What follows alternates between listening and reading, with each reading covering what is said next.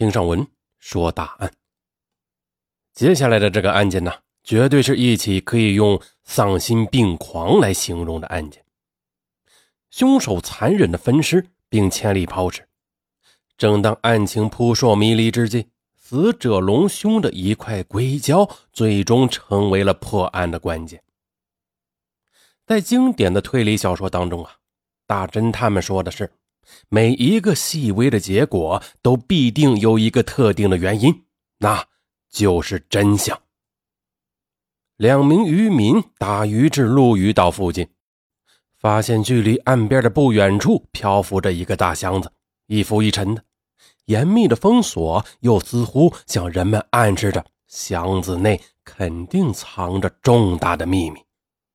在汕头市汕头港湾内。有一座小岛叫陆屿岛，这座面积只有十三万平方米的小岛呢，没有居民，只有海事部门的航标人员长期的驻守在这里。陆屿岛上的老灯塔，至今已经有一百三十多年的历史了，是我国目前保存较好的百年灯塔之一。今年六月三十日，天气晴好。为避免夏天的烈日，渔民们往往是清晨出海打鱼的。上午六点多，朝阳已经斜斜地铺在了海面上，波光粼粼。两名渔民打鱼至陆屿岛附近，发现距离岸边的不远处又漂浮着一个大箱子，一浮一沉的。两名渔民揉揉眼睛，确定了，那是一个大号的行李箱。接着，他们兴奋地驾船过去，把行李箱给打捞了出来。只见箱子外边是被一个铁架子包裹着的，铁架子上呢还缠了铁链，可能是防止箱子脱落用的。铁链上呢还有两把大锁。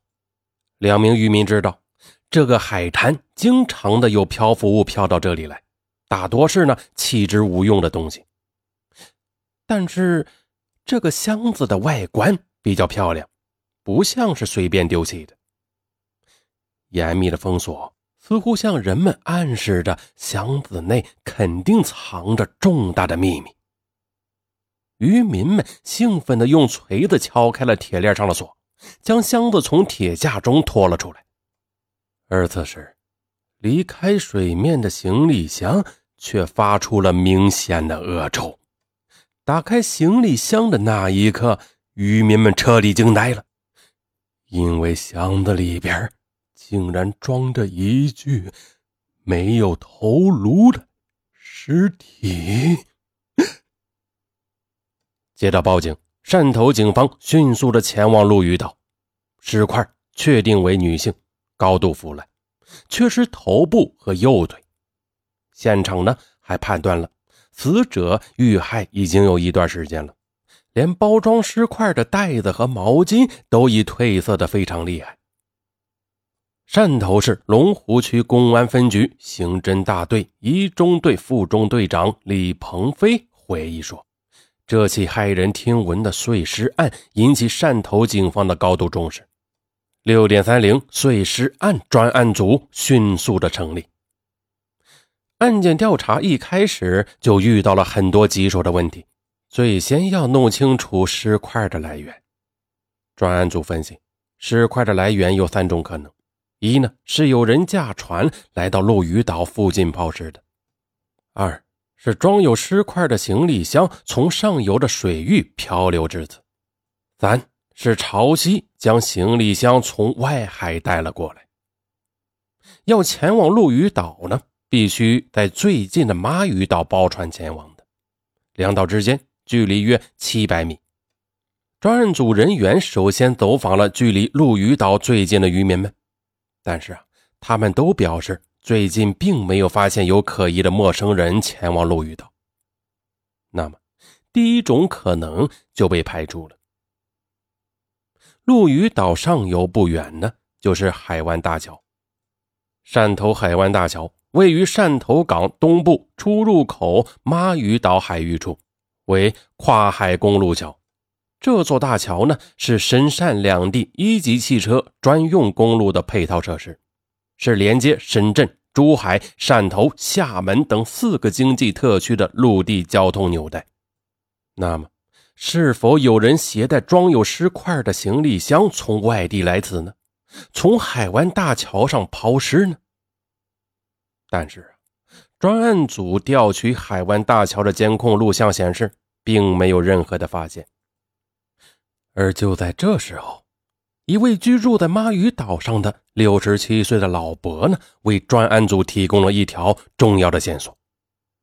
他常年居住在海域打鱼，对陆屿岛附近的水文是相当的了解的。他说，陆屿岛初一十五呢，有两次涨潮，两次退潮，因此常有外水域的重物被潮汐卷流来此。但是呢？由于水流迂回复杂，尽管已经基本确定了行李箱呢是来自外海水域，但是专案组仍旧很难的将抛尸的第一现场缩小到一定的范围。碎尸的关键呢是找到尸源，也就是确定死者的身份。尸源找到了，那案件就破获了一半了。咱们呢再来看这个行李箱，那。装尸块的行李箱呈灰色，硬塑料质地，有卡通图案。专案组仅用一天不到的时间呢，就确定了箱子是来自温州的一个箱包厂家。但是啊，由于这个箱子的流向太多了，非常的普通，所以希望通过行李箱来寻找尸源的思路啊，显然是行不通的。于是，尸块本身便成为了破案的关键。那么，如何在最短的时间内查找到尸源呢？那这就要看法医能不能尽自己所能为侦查提供一些线索了。一旦法医提供线索，那查找的范围也会随之缩小。行李箱内的尸块呈卷曲状，头部和右腿缺失，全身赤裸，是高度的腐败。一只光脚抵在箱盖上。彭晓。汕头市公安局龙湖分局刑侦大队一中队中队长。